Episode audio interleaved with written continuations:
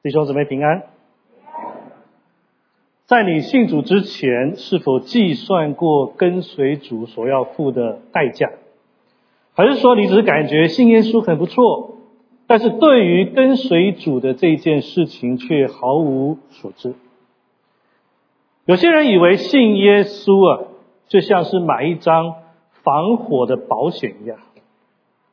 当他们信主受洗，就把保险单压在那个文献箱的这个下层，然后就彻底忘记信耶稣的这件事情。可能日子过得跟世人没有什么两样，只是等到见主的那一天啊，我才找出那一张保险单出来，用来保护自己免于地狱之火。但信耶稣真的是这样吗？今天耶稣的信息将颠覆很多人的想法。今天的信息可能会让你感受到不舒服。我先提醒大家，因为这是耶稣在他所有的宣讲当中最挑战人、最冒犯人、也最难接受的信息。但这也是他在所有的宣讲当中最重要、最需要人接受的信息。经文就是我们刚才所念的启应文，关于做耶稣门徒的代价。关于付代价，其实我们脑海第一个要想的是什么？为什么要付代价？为什么？事实上，如果没有什么回报的时候呢，我们很少人愿意去付出什么代价，对不对？我们必须要承认说，我们并非全然无私的。其实信仰也是一样的。耶稣很清楚的告诉我们说。跟随他有平安，有喜乐，有医治，有他的同在，他的爱，最终必定有奖赏，但过程当中也必须付出代价。甚至在这一段经文里面，耶稣鼓励我们好好的计算代价。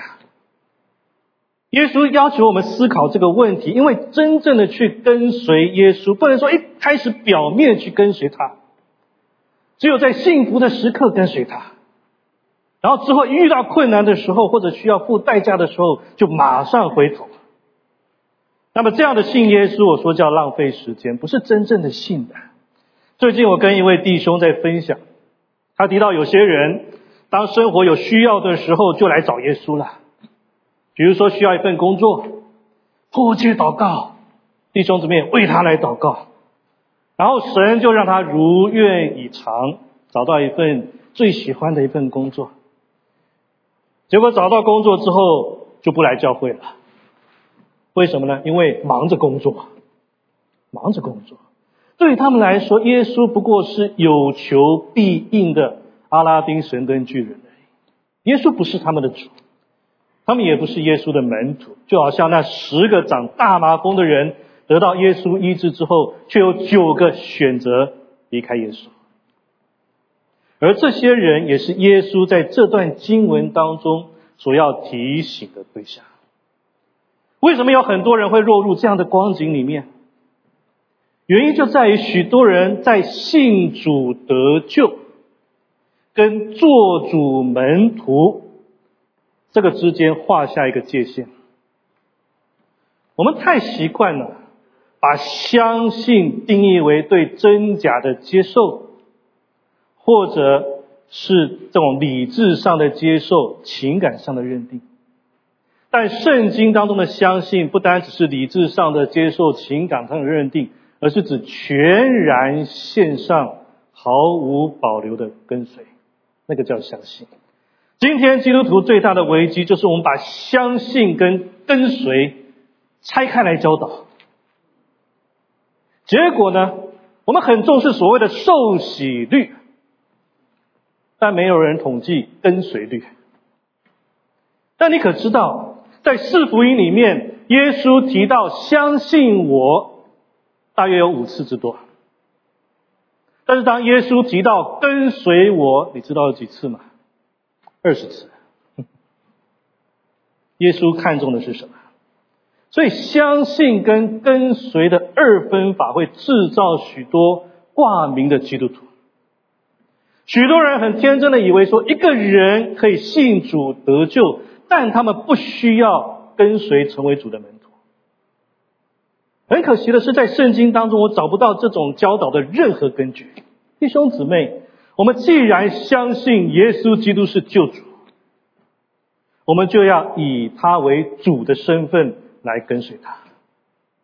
救恩不只是你的决定而已，救恩是上帝的大能，是耶稣要使你复活，是耶稣要使你得永生。是耶稣要带你进入到那个丰盛的满足里面去。所以，如果一个人自称是基督徒，但是他没有跟随耶稣的决心，那么他就是在愚弄自己而已。保罗怎么说的？提多书一章十六节，他们说是认识神，行事却与他相悖，本是可憎恶的，是悖逆的，在各样善事上是可废弃的。所以今天一个人呢，他很肤浅的跟随耶稣是可能的，甚至这样的人，他可以固定来到教会，甚至来参加侍奉，而耶稣却要对这样的人说话。耶稣要对一些虚假的信徒去展示要成为基督真门徒的代价。主耶稣知道那个属灵的战斗是很真实的，是惨烈的，所以耶稣不想以任何虚假参随、妥协的福音来招募任何人来参与他的时候，耶稣要的是真门徒。我们来看看耶稣说什么。路加福音十四章二十五节说：“有极多的人和耶稣同行，他转过来对他们说。”啊，这二十五节的经文至关重要。那边说有极多的人与耶稣同行，哈哈，我必须说啊，几乎所有的牧师都希望有这种会众啊，极多的会众啊，极多的粉丝啊，因为我们太习惯用数字来衡量一个人是否成功啊。但耶稣不一样，粉丝的数目没有办法去愚弄他的。因为耶稣知道说，有许多的人是出于自私跟表面的理由在跟随他，有众多的粉丝那，但那绝对是一个非常兴奋的事情，对不对？但弟兄姊妹啊，粉丝跟门徒是完全不同的。什么叫粉丝？fans，字典的定义：热情的仰慕者。那么你说，哎，难道我热情的仰慕耶稣不好吗？问题在什么地方？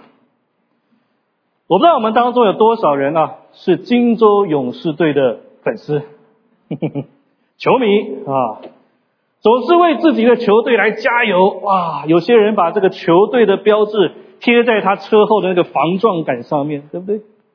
把球员的海报贴满自己房间的墙上面。这些的粉丝对球员的背景如数家珍。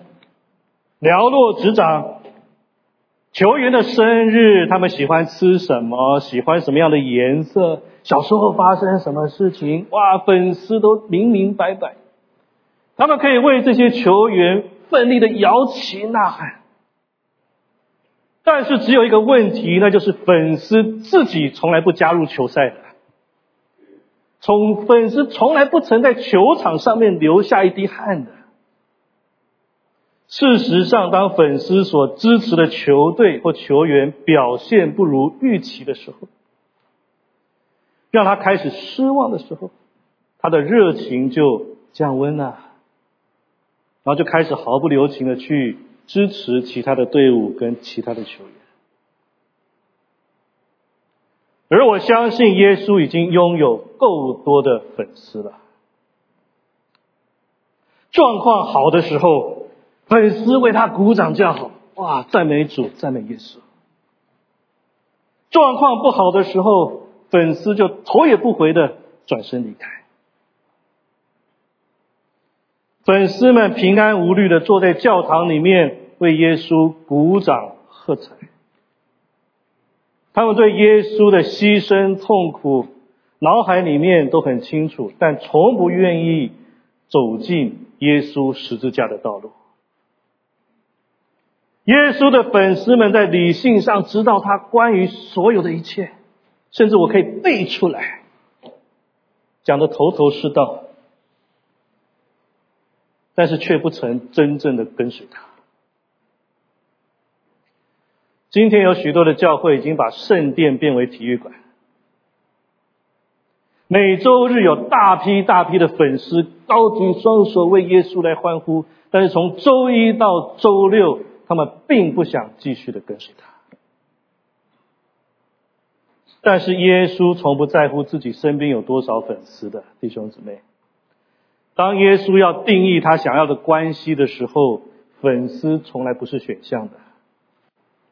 耶稣不是一个虚假的偶像明星的，相反的，耶稣要把那些因着表面原因而仰慕他的人要清除出去的。在这里，耶稣严肃的提出作为门徒的要求，《路加福音》十四章二十六到二十七节：人到我这里来。若不爱我胜过爱自己的父母、妻子、儿女、弟兄、姐妹和自己的性命，就不能做我的门徒。凡不背着自己十字架跟从我的，也不能做我的门徒。我不晓得耶稣是在哪里讲这些话，但对象显然就是跟随他的这一大群人，这极极多的人。也许有些人，这些人知道说耶稣是谁，但不明白作为耶稣门徒的严肃性。这些人只是对耶稣的神迹、对他的医治、对他的教导感到很有兴趣，他们并没有打算真心跟随。所以耶稣给了两个比喻，在路加福音十四章二十八到三十二节说：“你们哪一个要盖一座楼，不坐下算计花费，能盖成不能呢？”恐怕安了地基不能成功，看见的人就笑话他说：“这个人开了工却不能完工。”或是一个王出去跟别的王打仗，岂不先坐下酌量，能用一万兵去敌那领两万兵来攻打他的吗？若是不能，就趁敌人还远的时候，派使者去求和习的条款。这两个比喻都在讲同一件事情，就是一个人在鲁莽的投入任何项目之前。要先仔细计算成本。第一个比喻，一个人打算盖一座楼，但是没有计算总成本，所以这一座楼一直没有完工。这个人以为说盖大楼可以让他带来一些名声呢，想不到这个未完工的楼啊，却成为这个人愚蠢行为的纪念碑。第二个例子是一个国王，他跟另外一个国王打仗，他不考虑自己有没有足够的兵力去赢得战争。最后，国王不得不屈辱的向敌人来投降，完全任敌人来摆布。我们要知道哦，主耶稣经常用比喻来教导我们属灵的概念。建造楼的人跟国王都没有计算成本的情况下就贸然行动，最后他们发现没有足够的资源来完成已经开始的事情，最后他们蒙受羞辱。这个是很简单的教训。解决的方法也很简单，你留意经文当中这两个很重要的片语，一个叫坐下算计，另外一个叫坐下酌量。这两个片语都是指在做出承诺之前，我们要仔细的、理性的去考虑所做事情的方方面面。这一种仔细的思考是对抗一些冲动的决定。那么现在我们要进一步的去思想。耶稣到底要听众要我们学习什么？耶稣想说什么？尤其是对我们这一些跟随他们的人，跟随耶稣的人，作为耶稣的门徒，耶稣要我们酌量花费什么样的代价？我们回到经文里面，十四章二十六到二十七节：人到我这里来，若不爱我胜过爱自己的父母、妻子、儿女、弟兄、姐妹。和自己的性命就不能做我的门徒，凡不背起自己十字架跟从我的，也不能做我的门徒。跟随耶稣的代价只有一个，只有一个，就是爱耶稣胜过爱任何其他的一切。一个代价，爱耶稣胜过爱任何其他的一切。耶稣并不是我们众多兴趣喜好当中的其中一位偶像而已。耶稣是我们唯一生命的神。耶稣所说的这句话，都强烈的向所有跟随者去要求，除非我们把耶稣放在第一位，高于生命当中其他一切的首位，否则我们就不能成为耶稣的门徒，就是这么简单。那我们是耶稣的门徒吗？耶稣在这些经文的当中，都强烈而且绝对的显出他有至高的权柄，还有他绝对的要求。哇，你会想说啊，在这个世界上还有谁能够这样理直气壮的要求跟随者去爱他，胜过爱他们最亲密的家人吗？这个世界上还有谁能够告诉跟随者，为了他要放弃所有的财产吗？这个世界上还有谁能够要求他的跟随者跟随他走向死亡吗？的确啊，有些邪教的领袖是这么做的，而他们理所当然被贴上疯子的标签但耶稣基督却可以这么做，因为他是神。耶稣基督有权柄这样做，因为他是主。他是我们灵魂的救主，唯有他配得在我们一切生命当中居首位。他是那位创造我们的神，他也为我们的罪自己甘心被钉在十字架上面。所以，如果今天我们说我们是基督徒，我们就必须诚实面对这里耶稣所讲严肃而且清醒的要求。弟兄姊妹，想想看。耶稣是你的计划当中、思想里面所做一切事情上面的主吗？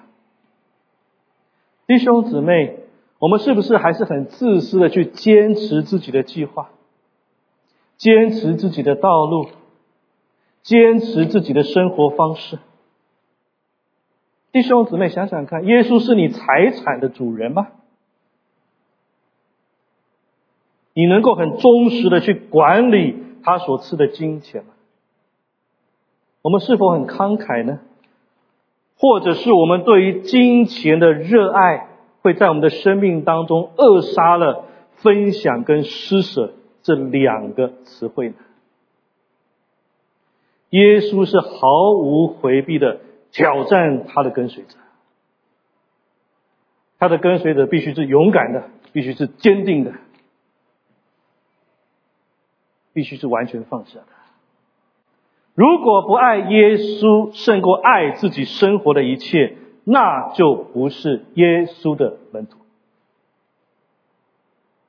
耶稣不需要再多一位粉丝，他只需要认真跟随他的门徒。如果我们今天相信耶稣，到后面却背弃了自己的信仰、我们的承诺，那么人就会嘲笑我们。那个人不是在受洗的时候说他要一生跟随主吗？他不是要把生命献给主吗？他不知道为主来侍奉吗？结果这样的人就会像那个楼开始却没有建成的人一样，人家会嘲笑他。他声称自己成为基督徒，你现在看看他，他真是个好基督徒啊！同时，我们将面临被敌人击败的破坏性结果。因为我们没有考虑到那个主灵战争的强度，魔鬼撒旦喜欢一个基督徒的信心被毁坏的，而这一切的发生就在于一个人没有考虑，在这个邪恶的世界当中要跟随耶稣所付出的代价。弟兄姊妹，相信耶稣绝对很棒的，但是跟随耶稣要面临一场场激烈与魔鬼的战斗。接着，耶稣陈述做门徒的第三个代价。这样，你们无论什么人，若不撇下一些所有的，就不能做的门徒。盐本是好的，盐若失了味，可用什么叫它再咸呢？或者用在田里，或者堆在粪里，都不合适，只好丢在外面。有耳可听的，就应当。这里耶稣提到盐变为无味啊。不管是过去还是现在，盐都被认为是生活必需品，对不对？它被用来调味、保存。我们很习惯在商店的货架上面购买那些精盐啊。但在耶稣的时代，盐是从海里蒸发上来的，它不是纯净的。许多的杂质要被过滤之后，剩下存留一点点那个盐可以去吃的。有趣的是哦，如果我们仔细观看耶稣的比喻，你会发现到呢，这些比喻常常证实耶稣为什么不在乎拥有大批的粉丝。因为基督徒发挥影响力的关键不是他们人数多啦，而是他们与众不同。盐拥有非常独特的味道，对不对？你们当中很多会做菜的人都知道，给大量的食物调味只需要一点点盐就好了，你不用整包倒进去，对不对？可是盐一旦失去了它独特的味道的时候，它就失去它的价值。这样，纵使你倒入再多这个失去味道的盐，也不会带来任何的改变。所以，今天教会拥有多少失去味道的基督徒？对许多基督徒来说，敬拜神跟赚钱相比起来是无关紧要的；祷告跟其他社交活动相比是无关紧要的。基督的救恩对他们来说，只是一个品牌偏好而已。弟兄姊妹，大量的门徒从来不保证有巨大的影响力。我们要了解这一点。重要的不是门徒的绝对数量，重要的是他们是否与众不同。这个是耶稣要的。这个世界很少会留意一大群跟他们思想、感受、行动、生活方式一模一样的基督徒，人家不会注意到。但这个世界会注意到，说有些门徒是像耶稣的，他们不一样，他们生活如此不同，即使他们人数不多，但像盐一样，那个味道会出来。所以圣经明明白白告诉我们，这个就是主耶稣对门徒关系的看法。如果你研究圣经，你会发现说，主耶稣最喜欢用一些单一的、微小的、安静的，但是却能够带出比那个外表这个还要更有巨大效果的这些事物来做比喻的。比如他用盐，他用面笑，他用种子，对不对？但这个却不是现在很多基督徒的想法。今天我们常常是透过这个所谓的政治模式，而不是圣经模式来看待门徒的关系。这一种政治模式认为说，我只要有足够的选票，任何人都可以当选，任何法律都可以通过。政治模式的力量就是在于数量跟受欢迎的程度，所以数目就是主要的考虑因素，而这也是所有世俗文化所强调的：大的、为数众多的、热闹的、点击率高的。但是在圣经模式里面不一样。在圣经模式里面，虽然只有一位先知说话，但不要紧，要紧的是这位先知是为神说话。约瑟、但以理、以利亚，他们之所以有能力，是因为神赐给他能力，而且借着他们说话。当我们认识到说，我们的力量跟影响力不是来自于门徒的数目，而是来自于他们对神的依赖跟他们独特的生活方式的时候，我们就会明白为什么耶稣没有寻找大量的粉丝。如果耶稣的跟随者没有按照圣经教导的方式期待去生活的时候，其实他们有能力可以盖出一点什么东西，但是对神的国度没有任何的用处的。只有那些真正跟随耶稣基督，把它放在所有事情关系之上的人，这个人才能够对神有用。路加福音十四章二十七节，我们一起来念这段经文好吗？请，凡不能自己十字架跟从我的。也不能做我的门徒，太小声了。再来一次，凡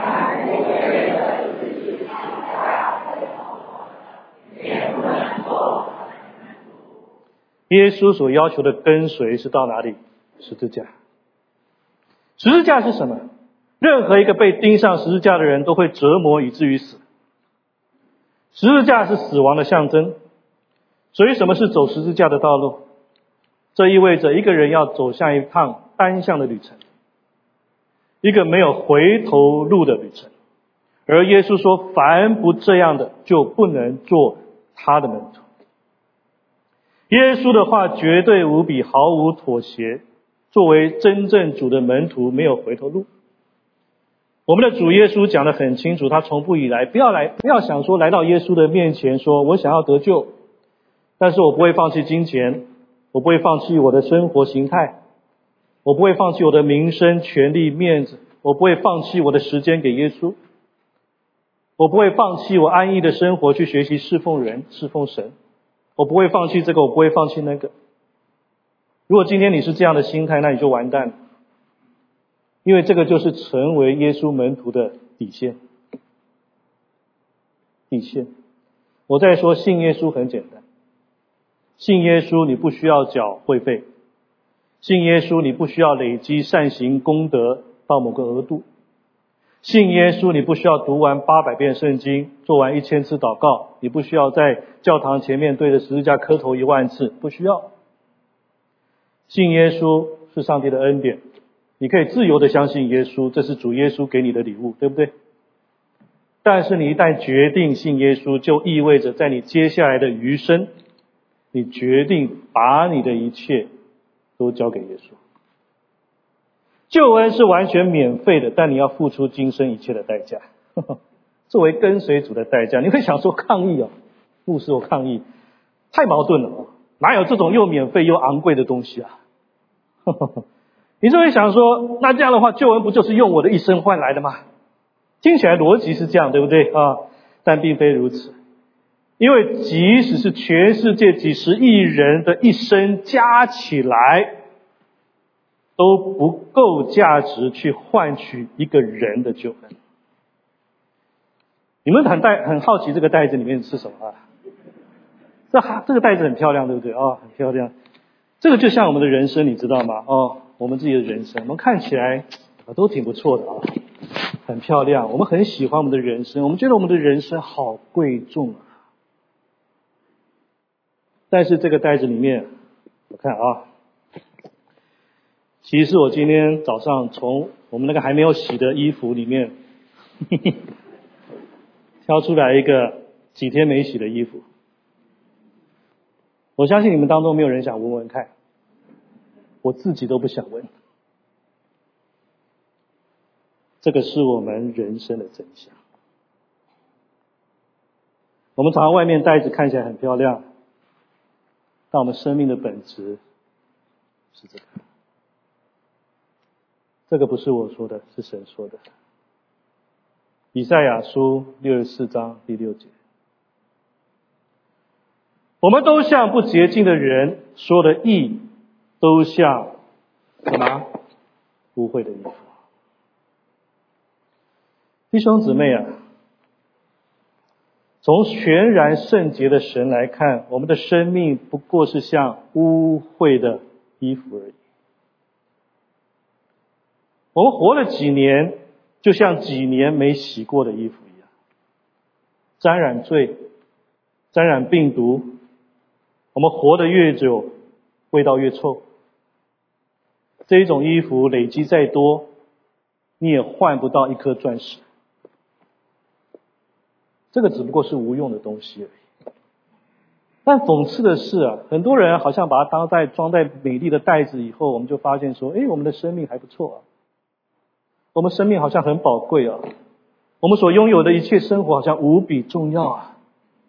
好像给出一点点，天就好像要塌下来一样。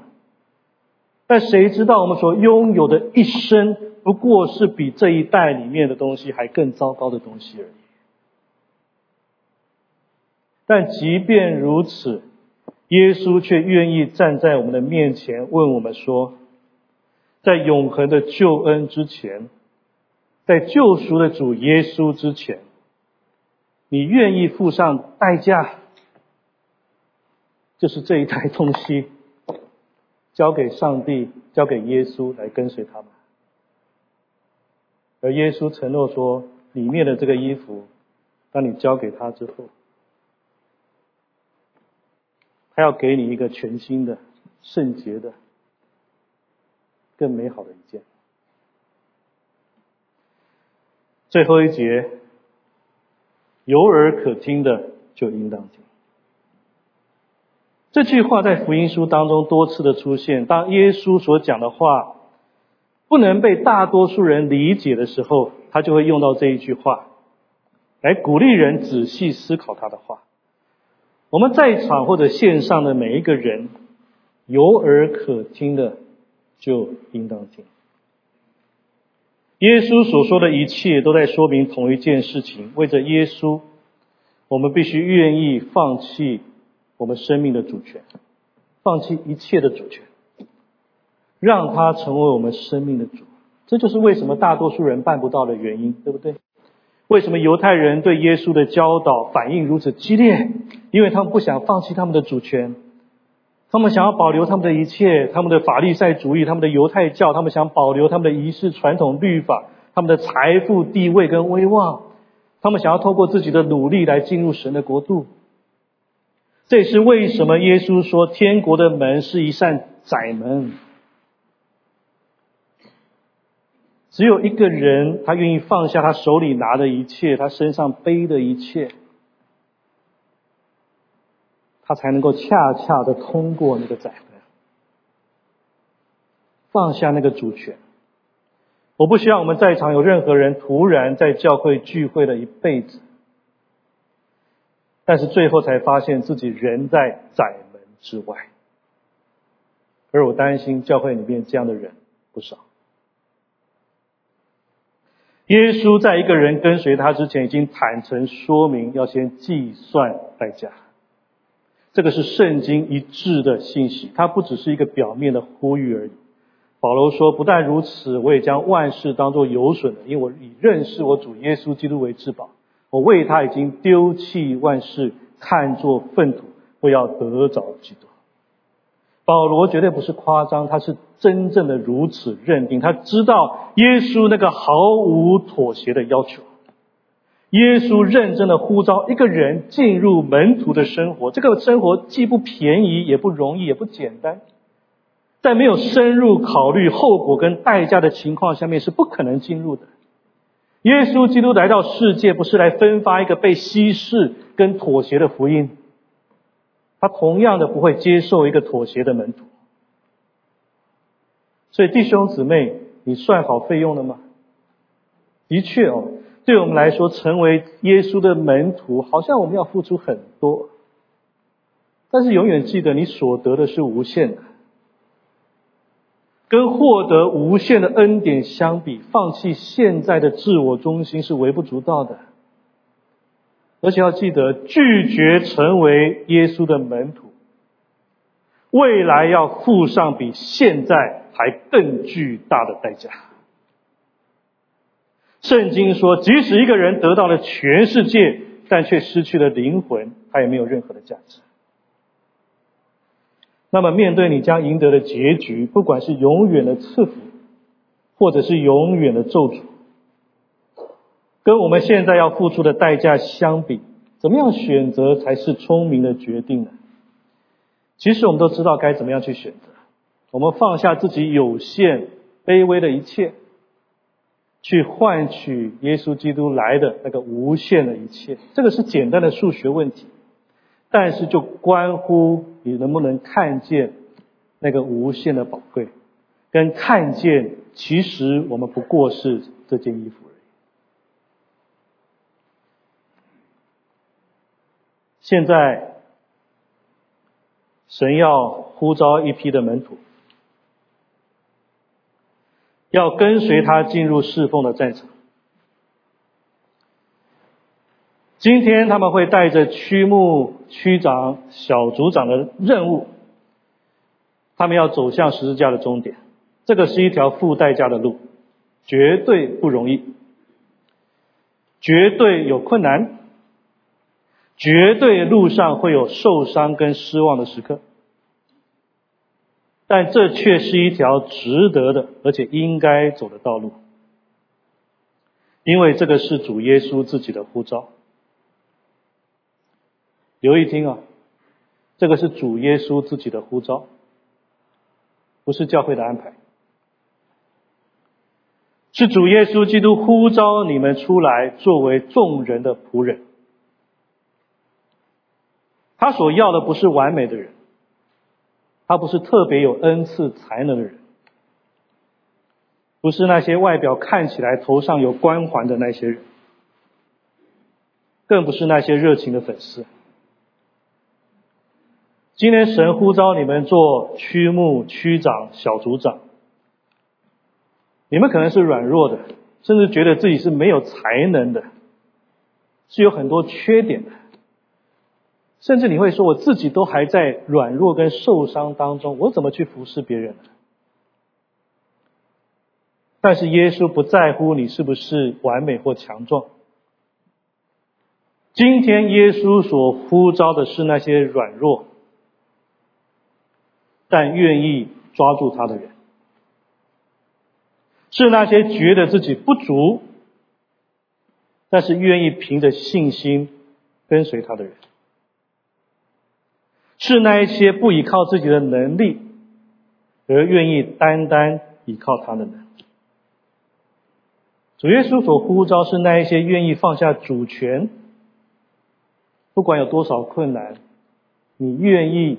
勇敢去回应神呼召的人，当你回应主的呼召，你去跟随，神会带给你能力，神会带给你话语，神会带来影响力，神会为你带来光芒，神会让你成为一位负伤的医治者，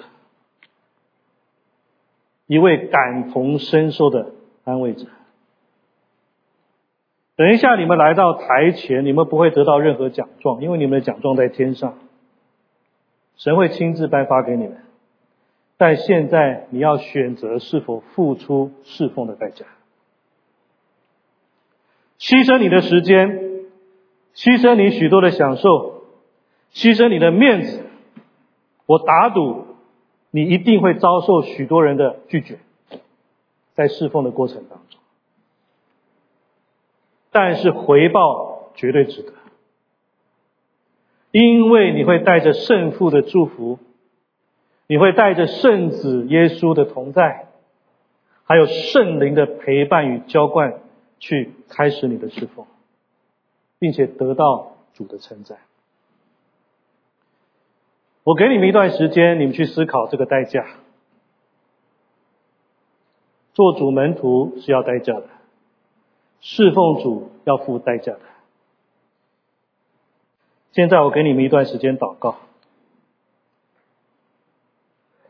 如果你思考代价，你决定承接这个呼召，等下就请你出来。